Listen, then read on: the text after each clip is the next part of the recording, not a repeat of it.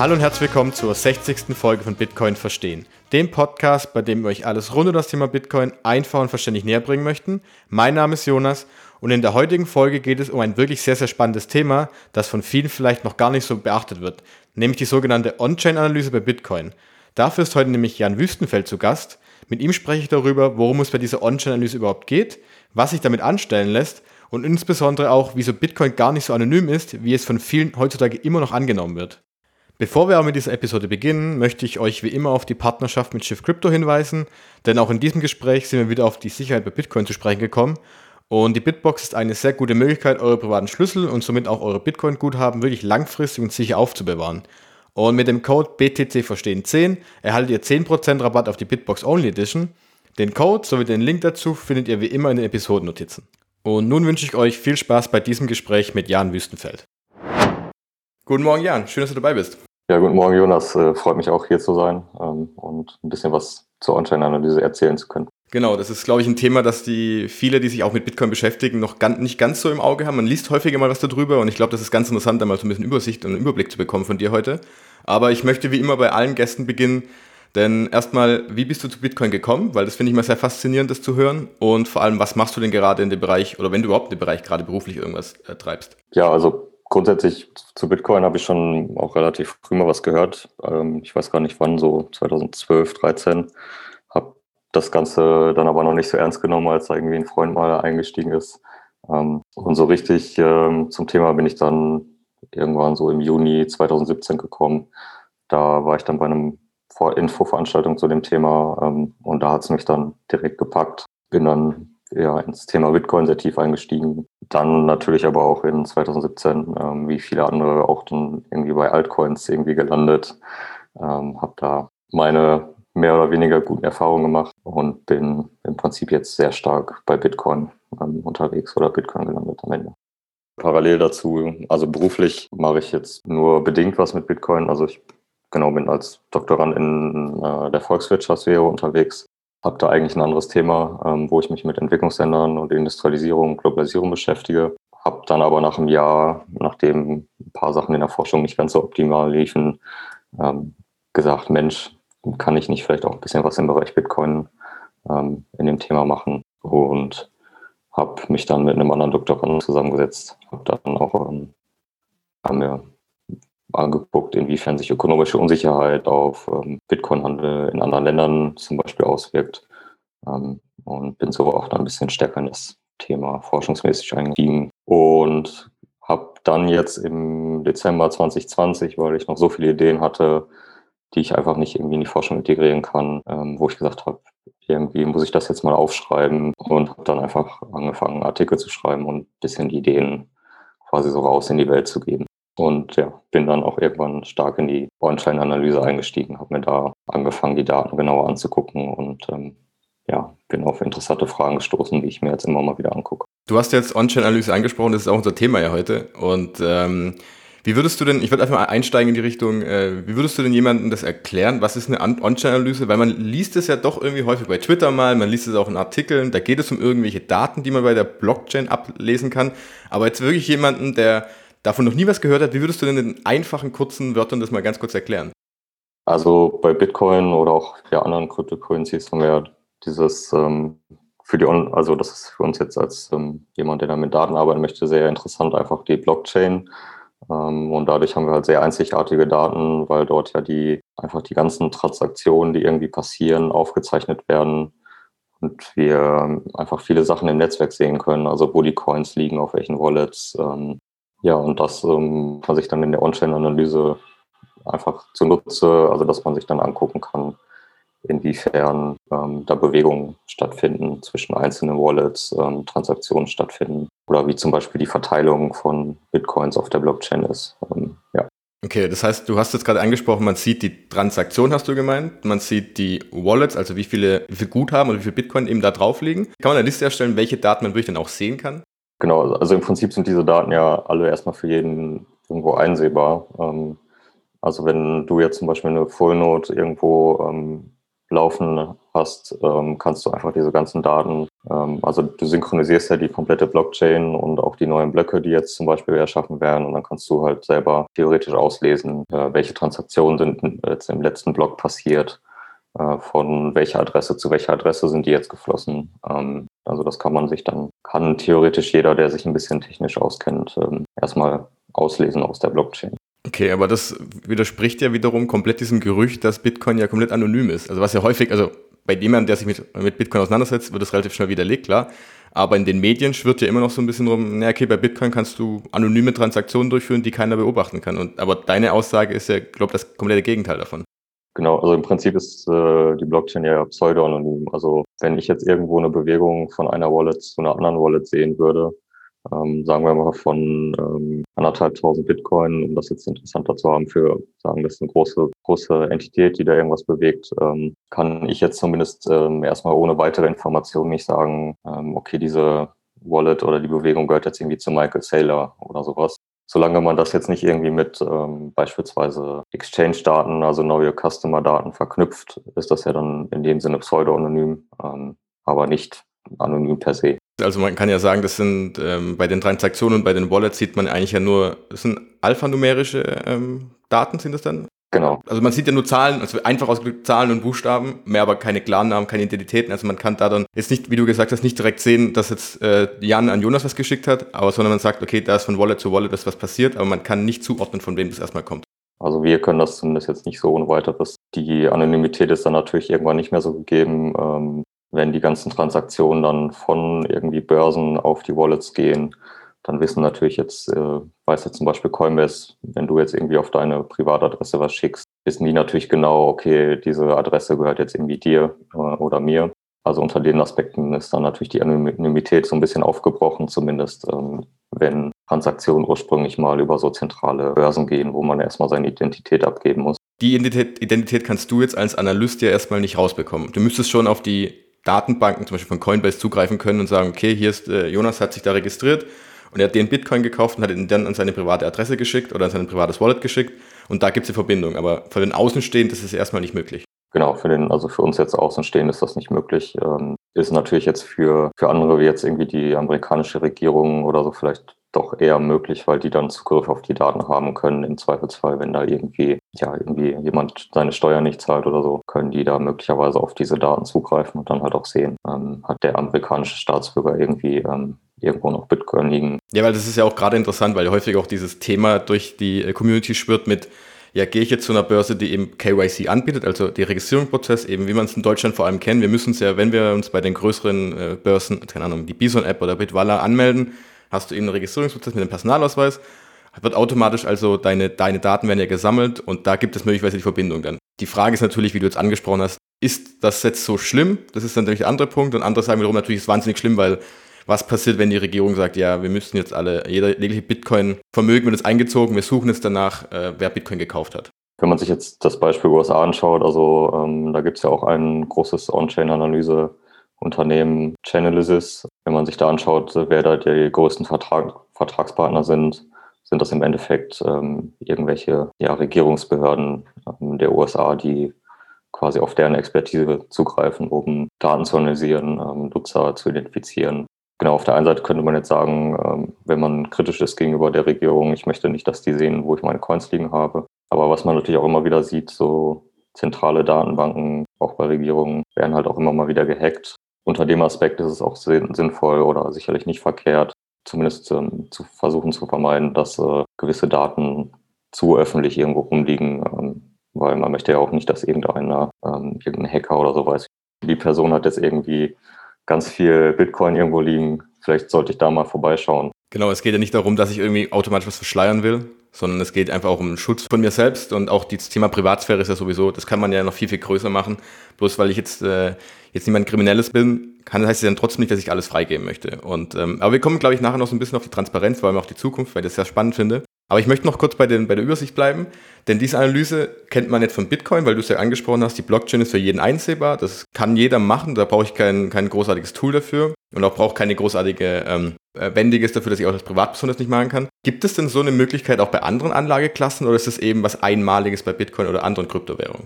Also ich würde sagen, es ist schon sehr einmalig. Einfach, wenn man sich jetzt andere ähm, Handelsplätze ansieht für Gold oder sowas, ähm, ist man dann doch ja auch sehr abhängig davon, was auf den Börsen passiert, was die für Daten jetzt ähm, quasi ähm, veröffentlichen.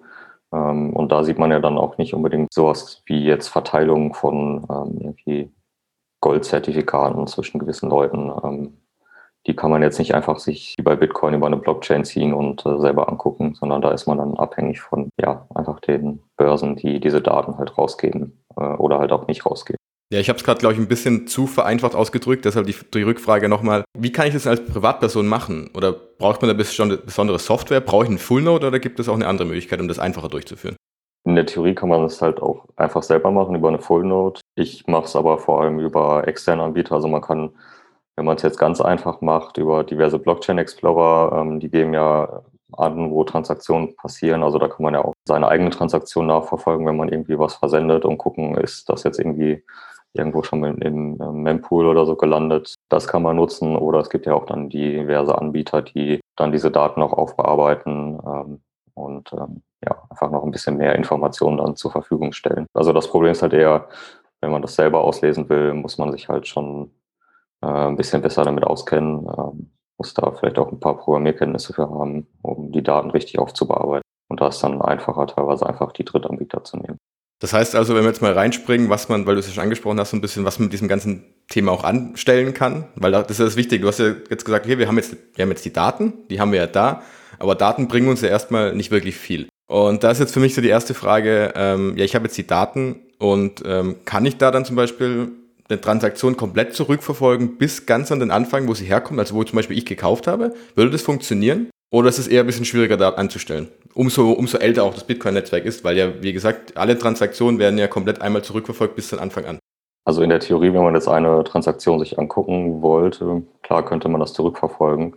Ähm, dann ist natürlich immer die Frage, kann man dann sagen, wo kommt die jetzt tatsächlich her? Wenn man jetzt ganz zurückgeht, dann kommt man irgendwann ja bei den, bei dem Miner an, wo dann der erst, also die, der Coin geschaffen wurde. Aber je nachdem wird es natürlich dann schwierig auch zu sagen, von welcher Börse kommt das. Da sind wir vielleicht jetzt auch beim Thema, warum es dann, warum die Drittanbieter irgendwie interessant sind. Weil zum Beispiel ich jetzt, klar, so ein paar der großen Exchange-Wallets sind irgendwie so in Blockchain-Explorern und sowas markiert. Also da kann man sehen, okay, die Adresse gehört irgendwie Binance aber ähm, nicht alle Adressen von den Börsen sind irgendwie öffentlich zugänglich. Also ne, die haben ja auch irgendwie Sicherheitsmechanismen.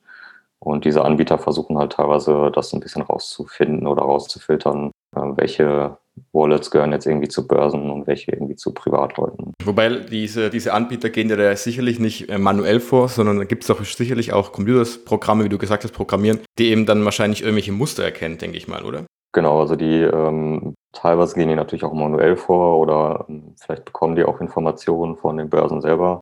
Aber es geht dann natürlich auch über Heuristiken, also wo die gewisse typische Transaktionsmuster von Börsen, ähm, die immer wieder eine gleiche Anzahl an Coins irgendwohin verschieben, ähm, nutzen oder nutzbar machen, um eine neue Wallets irgendwie einer Börse irgendwie zuzuweisen. Und du hast es gerade ja schon angesprochen gehabt, dass, dass man das ja auch nicht nur bis zu den Börsen, weil das ist immer so ein Startpunkt, ein kleiner, aber es gibt ja den wirklichen Startpunkt eben dann, wenn der Miner seinen Block Reward, also die Belohnung erhält. Da entsteht ja eigentlich der Bitcoin ganz vereinfacht ausgedrückt aus dem Nichts. Die ganze Zurückverfolgung, die würde ja theoretisch auch funktionieren, aber da wird wahrscheinlich das gleiche Problem sein. Da gibt es zwar dann ein Wallet, aber wir können nicht den, die, die Wallet-Adresse können wir nicht automatisch einem Miner zuordnen, dass der jetzt, keine Ahnung, dass der jetzt in China sitzt oder dass der in, äh, in Südamerika sitzt zum Beispiel. Genau. Ähm, wobei man bei den Minern dazu sagen muss, also wenn die ja so einen Block meinen, können die ja häufig dann noch oder können die, wenn sie wollen, noch eine, eine Nachricht damit reinpacken. Ähm, und sehr oft ähm, oder häufiger sieht man dann, dass halt der Name des Mining Pools zum Beispiel dann auftaucht in diesem Block ähm, und man daran sehen kann, wenn man jetzt darauf vertraut, dass nicht jemand anders, der den Block gemeint hat, einfach gesagt hat, ich gehöre jetzt irgendwie zu Poolin, obwohl er gar nicht dazu gehört, sondern woanders zu. Aber grundsätzlich genau geben die das ja teilweise an, wem der Blog gehört. Ähm, das hat man ja jetzt auch bei, ich weiß nicht, ob du das verfolgt hast, auch mit Taproot ähm, gesehen. Da konnte man ja auch dann sehen, okay, der und der Miner hat signalisiert, wir unterstützen Taproot und das haben die ja auch darüber gemacht, dass sie einfach eine Nachricht in den Blog, ähm, den sie gemeint haben oder mit integriert haben. Weil da ist dann so für mich noch in den letzten Wochen oder als wir geplant hatten, dass wir die Aufnahme aufnehmen, äh, hier die Episode aufnehmen, noch so ein bisschen reingekommen, dass man ja eigentlich dann, wenn wir das zuordnen könnten, welcher Bitcoin eben von welchem Miner kommt, weil ja auch gerade das große Klimathema da ist, ähm, zu sagen, ja, man hat danach einen grünen Bitcoin, weil er eben von einem Miner gekommen ist, der eben nur, der vorgibt, okay, äh, das ist der Jan-Pool und der Jan äh, hat nur Energiequellen, die eben regenerativ sind, das sind grüne Energiequellen. Ähm, glaubst du, dass sowas funktionieren würde? Oder wird es irgendwann auf dem ganzen Weg bis jetzt ans Ende, dass es einfach zu ver verschleiert wird irgendwann? Also in der Theorie ist das sicher möglich, aber es ist auf jeden Fall schwierig, wird halt irgendwann sehr schwierig nachzuverfolgen. Und ähm, dieser Miner äh, Marathon ist halt ein, guter Beisp ein gutes Beispiel dafür. Die haben Anfang Mai gesagt, okay, wir sind, wir wollen jetzt irgendwie ähm, OFAC-compliant mit den USA sein, also dass sie ähm, gewisse Transaktionen nicht in die Blöcke integrieren, die irgendwie sank sanktioniert sind von den USA. Damit haben die Anfang Mai angefangen.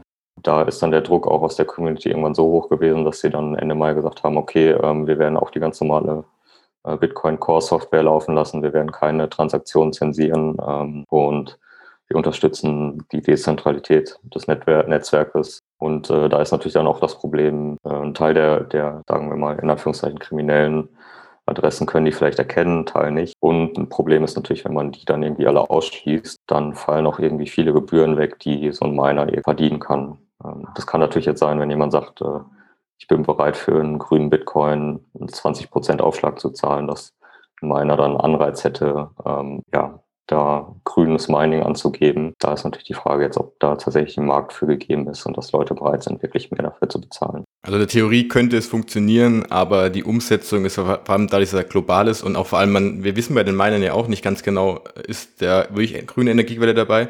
Vor allem, es sind ja auch viele Mining-Pools, glaube ich.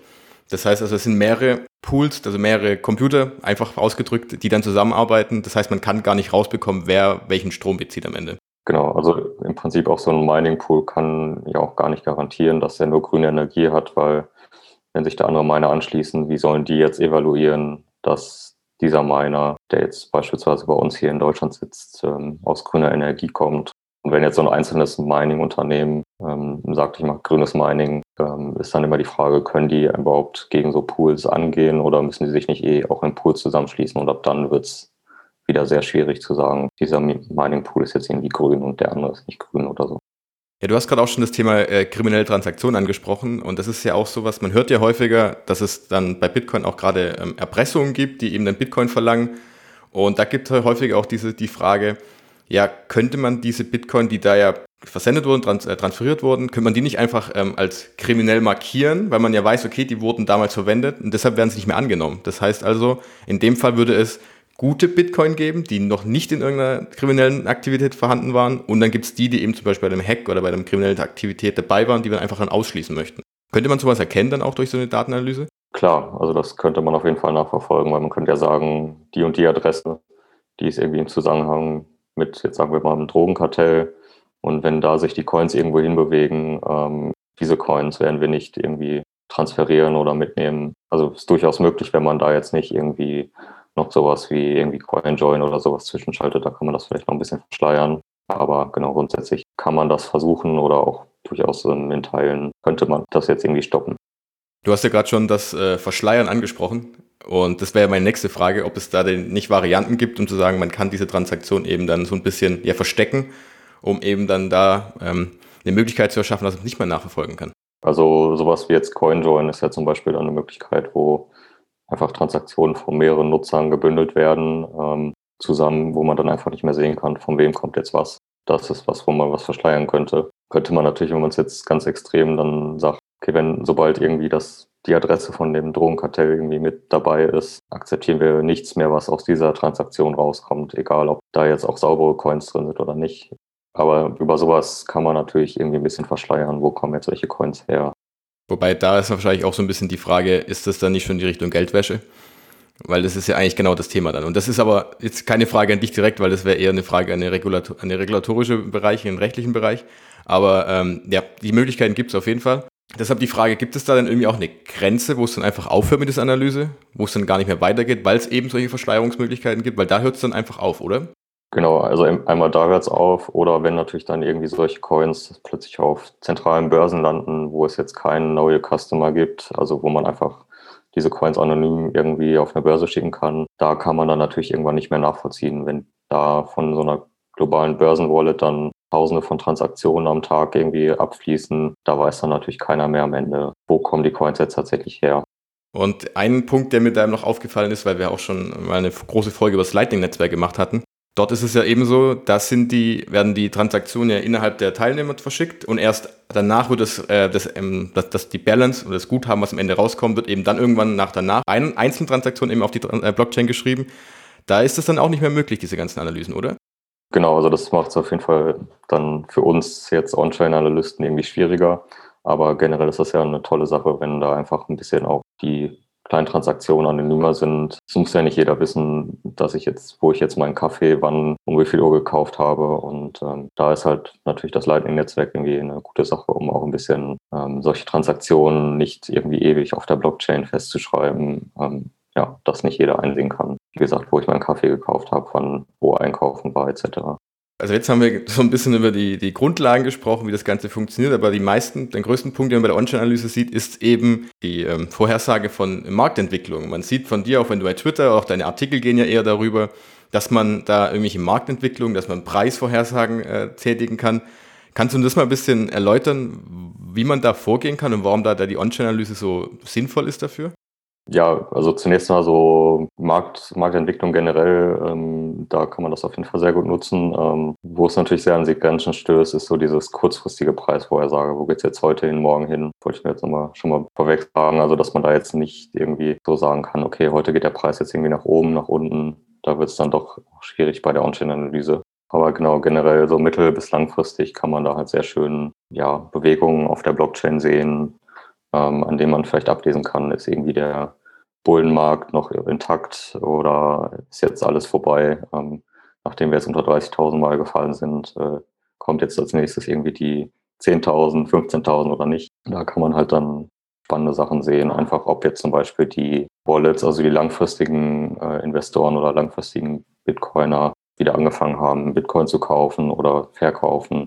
Da kann man einfach dann sehen, wie sind gewisse Trends auf der Blockchain.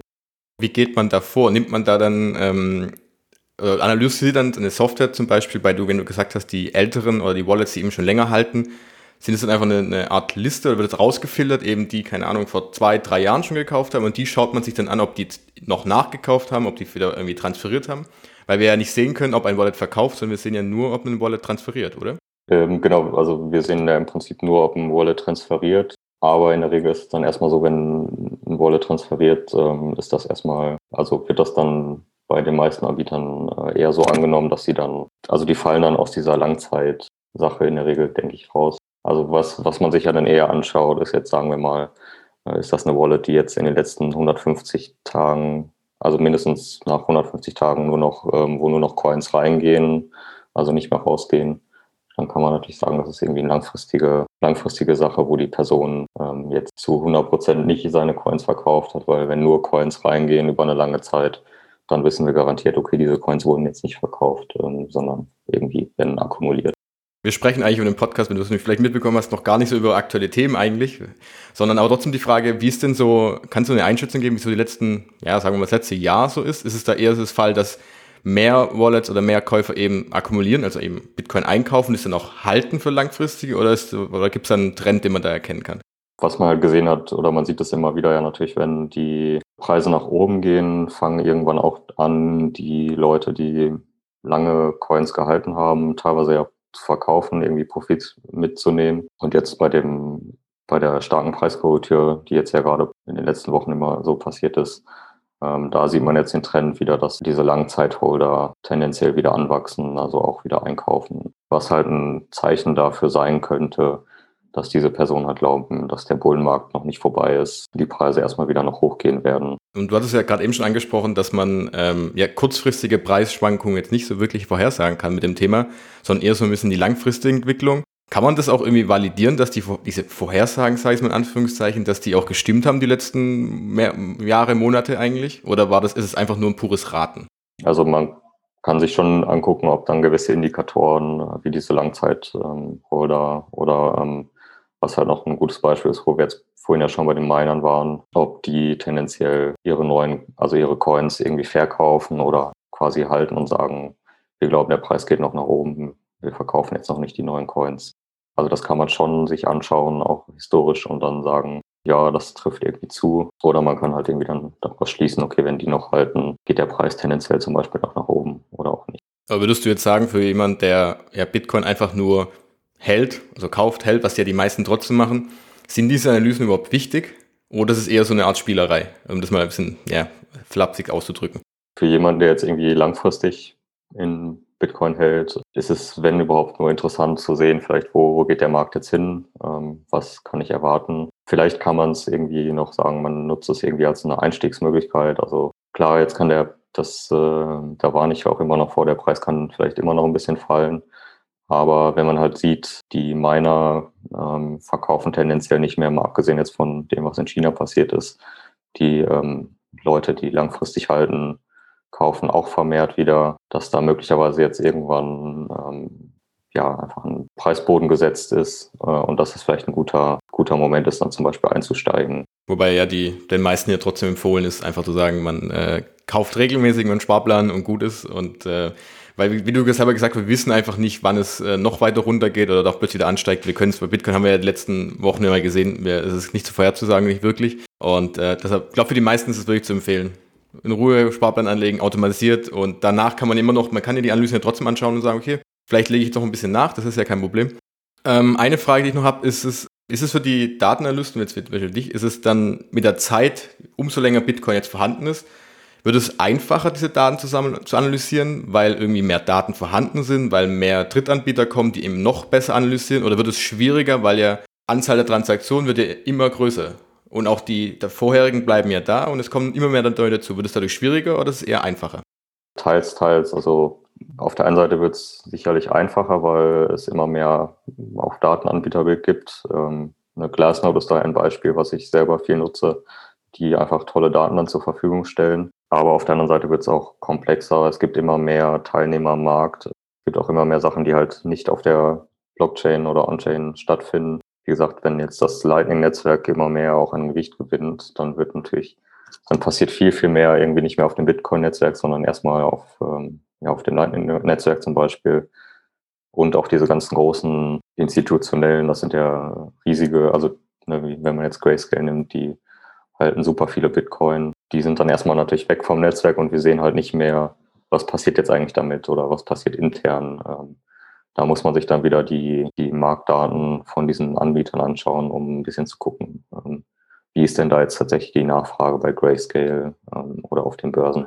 Also da macht es das auch wiederum äh, schwieriger oder verändert einfach auch die, die Dynamiken auf der Blockchain. Ähm, und die, das muss man sich dann im Einzelfall auch selber anschauen und berücksichtigen, dass sich da auch vielleicht gewisse Sachen nicht mehr so, gewisse Indikatoren nicht mehr funktionieren oder andere dann besser sind. Jetzt sind wir beim Thema Zukunft ja schon angekommen so ein bisschen und du hast ja gerade auch die größten Marktanbieter angesprochen. Und ein Punkt, der mir da so ein bisschen in den Kopf gekommen ist, ist äh, dadurch, dass ja die Blockchain transparent ist, also gerade die On-Chain-Daten, das heißt die großen Transaktionen sieht man eben dann dadurch. Und jetzt ist es ja so, wir haben jetzt schon die ersten Unternehmen, die eingestiegen sind. Tesla ist dabei, MicroStrategy ganz, ganz groß. Ähm, jetzt kommt möglicherweise die ersten Staaten hinzu mit El Salvador, die jetzt ja gesetzliches Zahlungsmittel haben. Und auch da wird es ja irgendwann so weit kommen, dass man diese Transaktion unter den einzelnen Staaten oder Unternehmen ja theoretisch auch sehen könnte. Ist das nicht ein, Nachteil irgendwie auch, weil es, es doch sehr, sehr transparent ist, auch gerade für die Unternehmen dann? Äh, durchaus. Also das kann ein Problem sein oder beziehungsweise da muss sich dann so ein Unternehmen oder Staat einfach sehr stark damit beschäftigen, wie kann ich das vielleicht auch äh, verschleiern oder verstecken. Ähm, mal angenommen, wir haben jetzt plötzlich Unternehmen, die untereinander auch Bitcoin verschicken. Da geht es ja erstmal die Öffentlichkeit überhaupt nichts an, was da konkret jetzt an Summen unter, bei bestimmten Verträgen irgendwie fließen. Aber jetzt grundsätzlich bei auch großen Sachen, jetzt wie wenn man sich Michael Saylor anguckt, wüsste ich jetzt zum Beispiel nicht, äh, welche der Wallets ihm gehören. Also das ist jetzt irgendwie, ähm, selbst wenn man genau weiß, okay, in der Woche hat er gekauft und in der Woche fließen auch wahrscheinlich die Coins irgendwo hin, kann, also kann ich zumindest jetzt nicht äh, feststellen, okay, die Wallets gehören irgendwie Michael Saylor, obwohl der ja jetzt mittlerweile 0,5 Prozent der gesamten Bitcoin irgendwo hält, das trotzdem schwer nachzuvollziehen. Auch die als Unternehmen werden ja sicherlich nicht das alles auf einer Wallet halten, auf einer einzelnen Adresse. Das ist ja so der Punkt. Und die werden sich ja auch Gedanken darüber machen, wie kann ich sowas am besten eben verschleiern klingt so negativ, sondern aber einfach verstecken, weil es ja nicht jeder wissen muss, wo das Ganze rumliegt. Es ist ja doch zum sehr, sehr transparent. Und das ist so, ist es nicht auch, kann man es nicht auch kritisch sehen, als eine Art Gefahr für Bitcoin, weil es eben, weil es eben so transparent ist für alle Nutzer? Absolut, also da würde ich schon sagen, das kann durchaus ein Problem sein. Ähm, ich habe mal kurz angesprochen, wenn jetzt irgendwie jemand sehr viele Bitcoin auf einer Adresse hält und jetzt äh, jemand, der dir irgendwas Böses will, an deine Bitcoins will, äh, irgendwie rausfindet, äh, das ist deine Adresse, dann weiß der sofort, okay, da lohnt sich dann mal vorbeizuschauen irgendwie. Ähm, also das kann durchaus problematisch werden, ähm, wenn man da einfach genau sieht, äh, was passiert da, wer hat vielleicht was. Aber es kann natürlich auch jetzt, wenn man ähm, andere Sachen sich anguckt, äh, eine Chance sein. Also Beispiel jetzt El Salvador könnte ich mir gut vorstellen, wenn die ihre Reserven aufbauen, könnten die vielleicht auch einfach sagen, wir machen das jetzt transparent, da liegen unsere Reserven irgendwo, kann jeder einsehen und dann kann auch jeder sehen, okay, wir machen da keine komischen Sachen mit oder das, da schiebt sich jetzt keiner irgendwie 10 Millionen Dollar Bitcoin im Wert irgendwo in seine eigene Tasche oder so. Kann natürlich dann auch auf der einen Seite hat das Chancen oder auch halt auch Risiken und ja, da muss man dann einfach äh, lernen, mit umzugehen im Netzwerk. Ja, ich denke gerade auch beim Thema Spenden ist das natürlich sowas, ähm, wo man ja sagt, okay, wenn ich jetzt äh, wirklich, um, als Beispiel ein Bitcoin eben an jemanden sende, weiß ich auch, okay, ich sehe, dass er da angekommen ist. Und ich sehe auch, dass da jetzt in der, Zwischen, in der Zwischendrin ja nichts abgezwackt wurde, was ja bei Spenden aktuell ja häufig der Fall ist, dass da Mittelsmänner drin sind, dann gibt es ein nächstes Unternehmen, das es rausnimmt. Und ich weiß nie, wo es genau ankommt und ich weiß auch nie, wie viel am Ende ankommt und ich glaube dadurch, das kann dann schon ein großer Vorteil bei dieser Transparenz ja auch sein. Und du sprichst auch die ganze Zeit über Glassnode als ein großer Anbieter ist es nicht auch schon, gibt es da nicht auch schon einen Markt für Unternehmen, die dann eben auch genau diese Drittanbieter bezahlen dafür, um eben Daten zu sammeln? Und ich denke da immer gerade auch wieder an das Thema, zum Beispiel Facebook sammelt eben andere Daten. Facebook sammelt die Daten ihrer Nutzer, aber es ist für Unternehmen nicht auch wahnsinnig spannend, eben Transaktionsdaten von Bitcoin-Nutzer zu sammeln. Äh, absolut, also das hatte ich hier ganz am Anfang mal ein bisschen erwähnt, dieses äh, Unternehmen Chainalysis.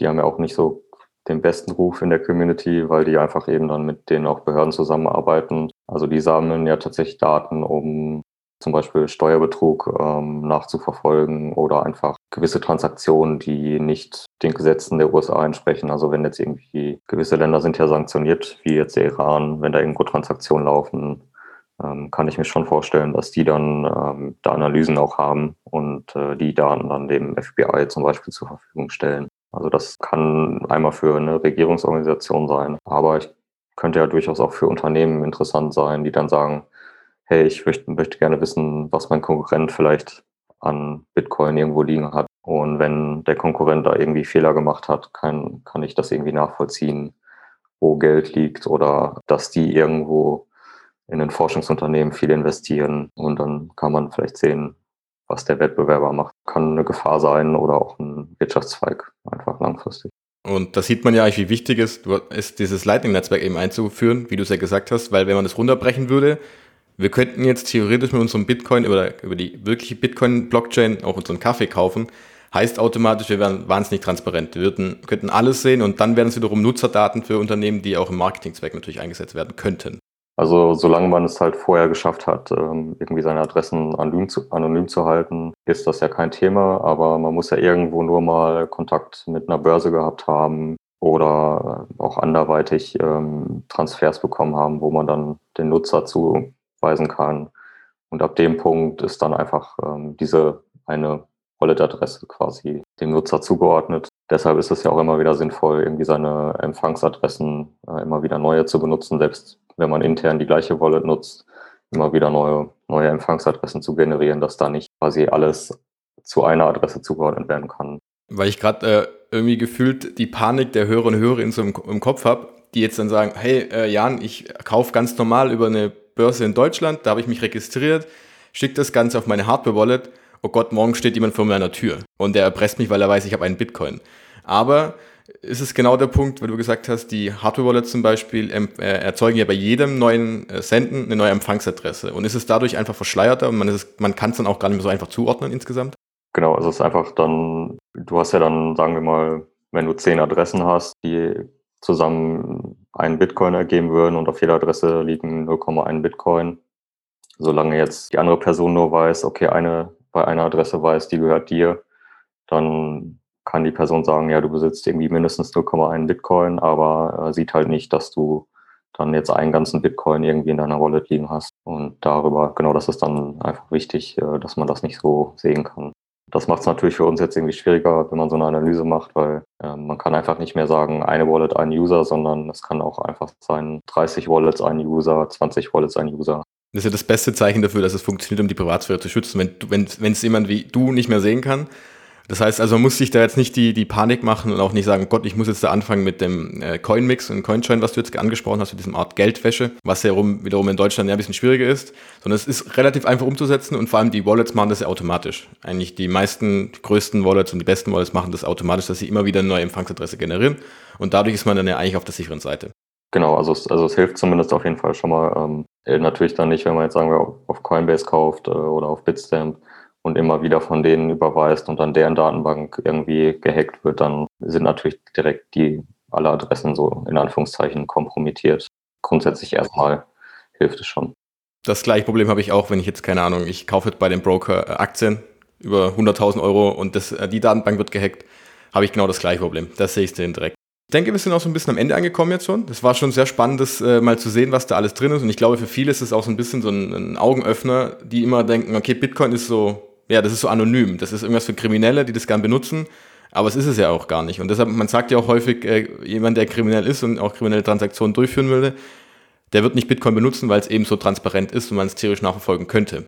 Genau, also das sieht man ja auch so ein bisschen bei dem Hack, der in den USA da mit ähm, der Pipeline war, wo die ja auch die Coins wiederbekommen haben. Wo, wobei das wahrscheinlich noch ein bisschen anders gelaufen ist, weil da irgendwo die Keys rumlagen. Aber man liest ja immer mal wieder, dass auch von gewissen Hacks irgendwie Coins wieder auch zum Beispiel zurückgekriegt werden, ähm, weil man das einfach sehen kann, wo die hingehen oder dann auch Börsen rechtzeitig sagen, nee, wir, ähm, wenn die bei uns landen, frieren wir die ein. Ähm, wir wissen, dass die irgendwie von falschen Akteuren kommen. Genau, und das ist mit Bargeld nicht möglich, weil Bargeld ist weg, das sieht man nicht, das kann man nicht nachverfolgen und das ist genau das Gegenteil. Deshalb ist ja der US-Dollar, genau deshalb ist ja der US-Dollar auch immer noch eine, die Nummer eins Währung für kriminelle Aktivitäten, Geldwäsche etc. Gut, Jan, hast du noch irgendwas hinzufügen? Haben wir einen Punkt vergessen, den du noch gerne hinzupacken möchtest? Ähm, ja, ich würde gerne noch ähm, hinzufügen, einfach zu den Daten, wenn ihr irgendwie On-Chain-Daten jetzt auf Twitter oder in irgendwelchen Artikeln seht, ähm, wie immer auch bei, bei Bitcoin generell wichtig, sich das mal anzuschauen und zu überlegen, stimmt das jetzt tatsächlich, was äh, die Leute da erzählen? Ist das jetzt wirklich irgendwie total bullish oder total bearish? Genau, einfach ähm, auch kritisch auf diese Graphen zu schauen. Die sehen halt meistens schon sehr beeindruckend aus, aber man kann auch sehr einfach sagen, ne, eine Story erzählen und sagen, geht jetzt nur noch bergauf oder nur noch bergab. Die Daten sind super hilfreich, total nützlich, um den Markt zu analysieren, aber man kann auch ja, sehr einfach eine Story erzählen und deshalb einfach kritisch auch die Daten angucken, schauen, kann ich das nutzen oder ähm, ja, was möchte die Person eigentlich damit bezwecken? Weil es sind an sich, wie gesagt, schon nur Daten, die eben von einer Person, meistens von denen, die es eben veröffentlicht wird, einfach nur interpretiert werden. Und können, die Daten können doch theoretisch auch anders interpretiert werden, von jedem, der es ein bisschen anders anschaut, oder? Genau, also das ist ja wie mit jeder anderen Datenlage auch. Bei manchen ist es klar, okay, das ist irgendwie ähm, positiv, das kann man so interpretieren. Aber andere Daten kann man ja auch interpretieren und sagen, okay, nur weil jetzt irgendwie einen Tag viele Bitcoin auf eine Börse fließen, heißt das jetzt noch nicht, dass das ein Trend ist. Ähm, da muss man dann vielleicht irgendwie mal noch ein paar Tage, ein paar Wochen warten, ob das auch ähm, danach immer passiert, ähm, so als Beispiel. Also man soll das Ganze mit, mit Vorsicht genießen, angucken, aber nicht sofort sagen, okay, der Jan hat was gepostet, deswegen passiert es jetzt gleich und ich verkaufe jetzt alles zum Beispiel, sondern einfach das Ganze selbst ein bisschen einordnen zu können, was passiert da. Und es gibt ja auch mehrere Personen, die eben solche Sachen äh, posten und da so ein bisschen wahrscheinlich auch quer zu vergleichen. Das ich nicht so, so schlecht auf jeden Fall. Genau, generell ähm, quervergleichen, mehreren Leuten folgen. Was ich auf jeden Fall auch empfehlen kann, ist zum Beispiel den, den Glassnode Newsletter ähm, selbst zu abonnieren von denen, da die auch eher eine sehr abgewogene Datenmarktanalyse machen. Also jetzt nicht irgendwie versuchen, irgendwie den Bitcoin nur nach oben zu hypen, äh, sondern auch irgendwie ein bisschen erzählen, was passiert jetzt auf der Blockchain, was ist davon jetzt vielleicht positiv, was ist jetzt nicht so positiv. Äh, generell einfach von allen möglichen oder mehrere Quellen beziehen, wie bei allen anderen Sachen auch. Super wichtig. Wo sollte man dir dir folgen und wo findet man von dir Sachen? Äh, auf Twitter bin ich eigentlich am aktivsten und da findet man eigentlich alle meine Sachen. Ansonsten poste ich natürlich auf Medium, findet ihr meine Artikel, bisschen im Bitcoin-Magazin. Perfekt. Ich werde alles verlinken, dass man da nachgucken kann, wenn man alles mal durchlesen möchte. Wie gesagt, es ist ein wahnsinnig spannendes Thema. Wahrscheinlich nicht für jeden, würde ich sagen, glaube ich, weil nicht jeder da Lust drauf hat, damit auseinanderzusetzen. Das ist auch komplett völlig in Ordnung. Aber ich finde es schon sehr, sehr spannend und zu, vor allem einfach zu wissen, dass Bitcoin eben nicht dieses Anonyme ist, sondern dass es pseudonymisiert und dass man dann dass es doch sehr, sehr transparent ist, als es häufig in den Medien dargestellt wird. Und ich glaube auch, dieses Wissen reicht schon aus, um so ein bisschen das besser einzuordnen können, was das eigentlich heißt, so eine digitale, eine Blockchain zu haben, die eben so transparent alle Transaktionen offenlegt. Und deshalb, Jan, vielen Dank, dass du dir Zeit genommen hast. Hat echt Spaß gemacht, war wahnsinnig spannend. Und ich wünsche dir mit deiner Doktorarbeit alles Gute. Ja, danke, dass ich äh, dabei sein durfte und dass ich auch meinen ersten Podcast hier bei dir mit verbringen durfte. Und ähm, genau, ich hoffe, ich konnte ein paar ein bisschen aufklären über die On-Chain-Analyse. Ja, wenn irgendwer Fragen hat, immer anschreiben, einfach auf Twitter oder so. Alles klar, vielen Dank und dann bis bald. Tschüss. Ciao. Ich hoffe, euch hat jetzt diese Folge mit Jan gefallen und ihr habt jetzt ein besseres Verständnis darüber, worum es sich bei dieser On-Chain-Analyse eigentlich handelt und vor allem auch darüber, dass Bitcoin an sich sehr, sehr transparent ist. Denn das steht ja im kompletten Gegensatz zu den sich immer noch haltenden Gerüchten, dass Bitcoin vollständig anonym ist und deswegen hauptsächlich für kriminelle Aktivitäten verwendet wird. Jan hat mir im Anschluss unseres Gespräches noch zwei Seiten mitgeteilt, auf denen ihr kostenlos unterschiedliche On-Chain-Daten betrachten könnt. Wer sich also mal genau mit dem Thema beschäftigen möchte, der findet die Links dazu in den Episodennotizen. Ansonsten freue ich mich natürlich wie immer darüber, wenn ihr den Podcast weiterempfehlt oder wenn ihr über Apple Podcast zuhört, dort eine Bewertung abgebt. Und nun bedanke ich mich dafür, dass ihr auch heute wieder dabei wart und wünsche euch noch eine schöne Woche. Wir hören uns dann nächsten Sonntag zu einer neuen Folge. Bis dahin, ciao.